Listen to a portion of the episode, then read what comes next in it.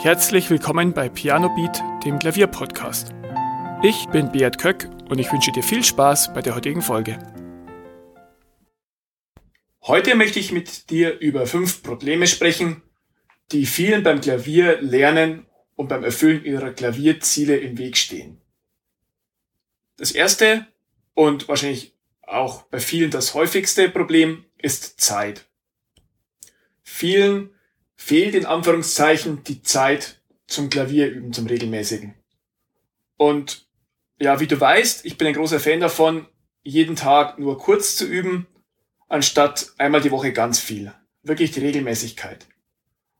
Aber trotzdem fehlt vielen die Zeit oder sie nehmen sich nicht die Zeit für regelmäßiges Üben.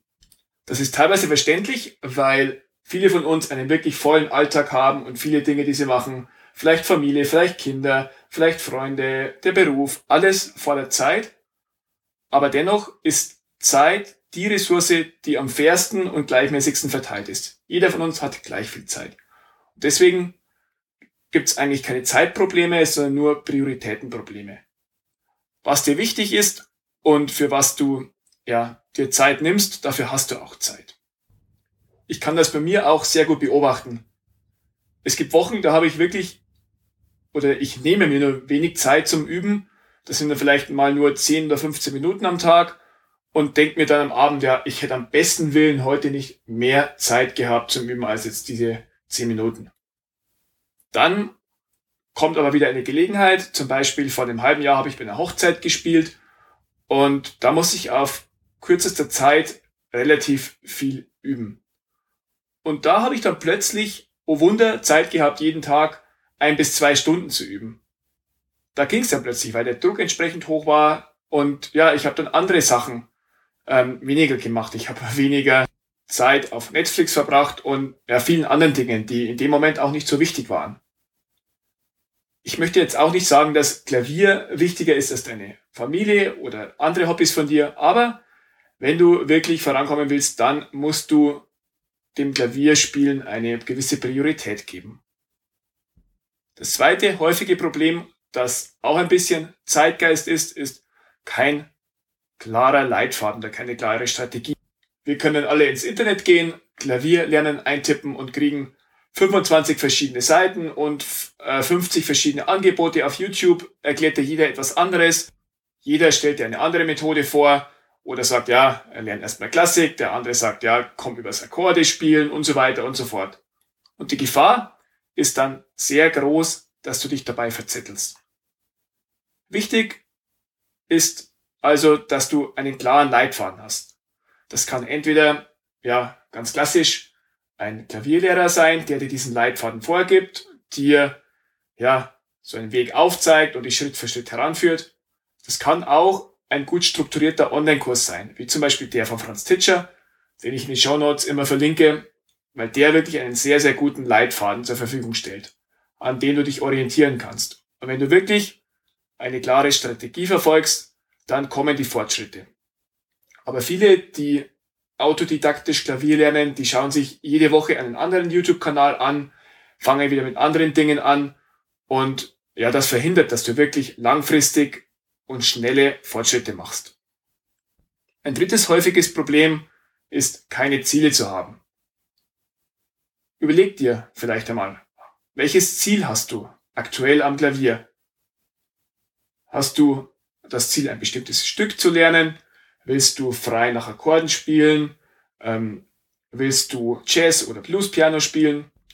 Egal, was es ist, überleg dir vielleicht einmal, was ist dein aktuelles Ziel?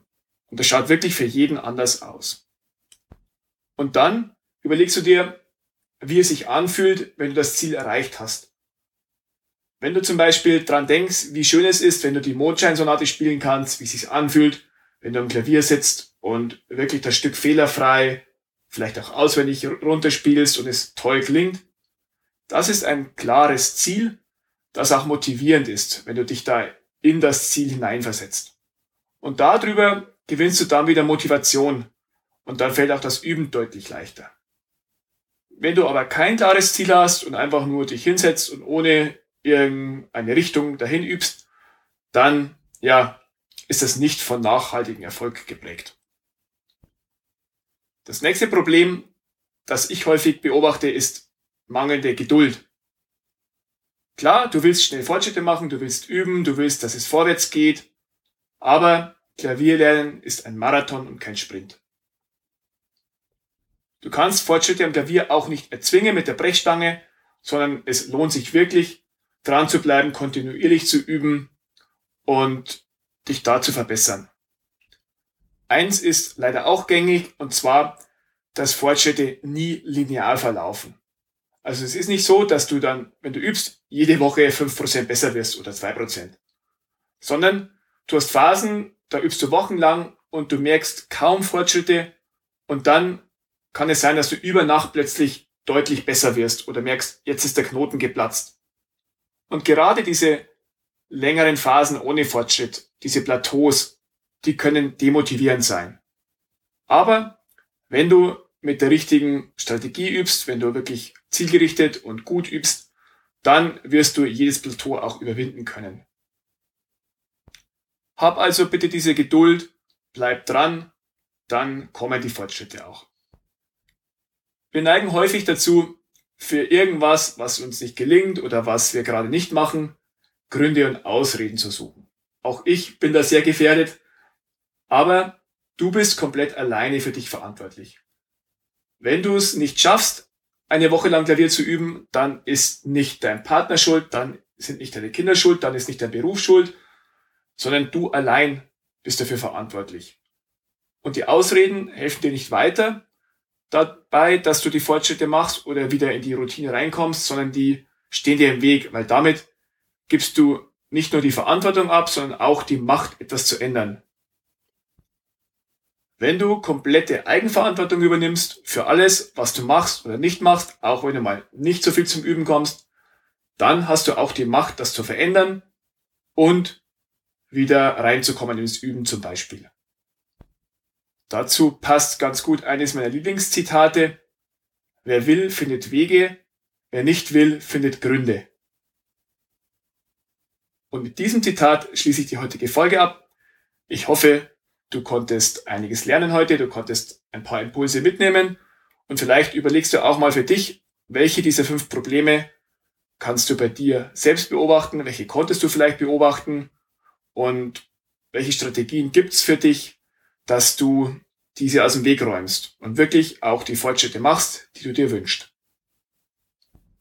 Ich freue mich, wenn du nächste Woche auch wieder dabei bist. Vielen Dank, dass du zugehört hast. Weitere Informationen zum Podcast findest du in den Show Notes und auf pianobeat.de.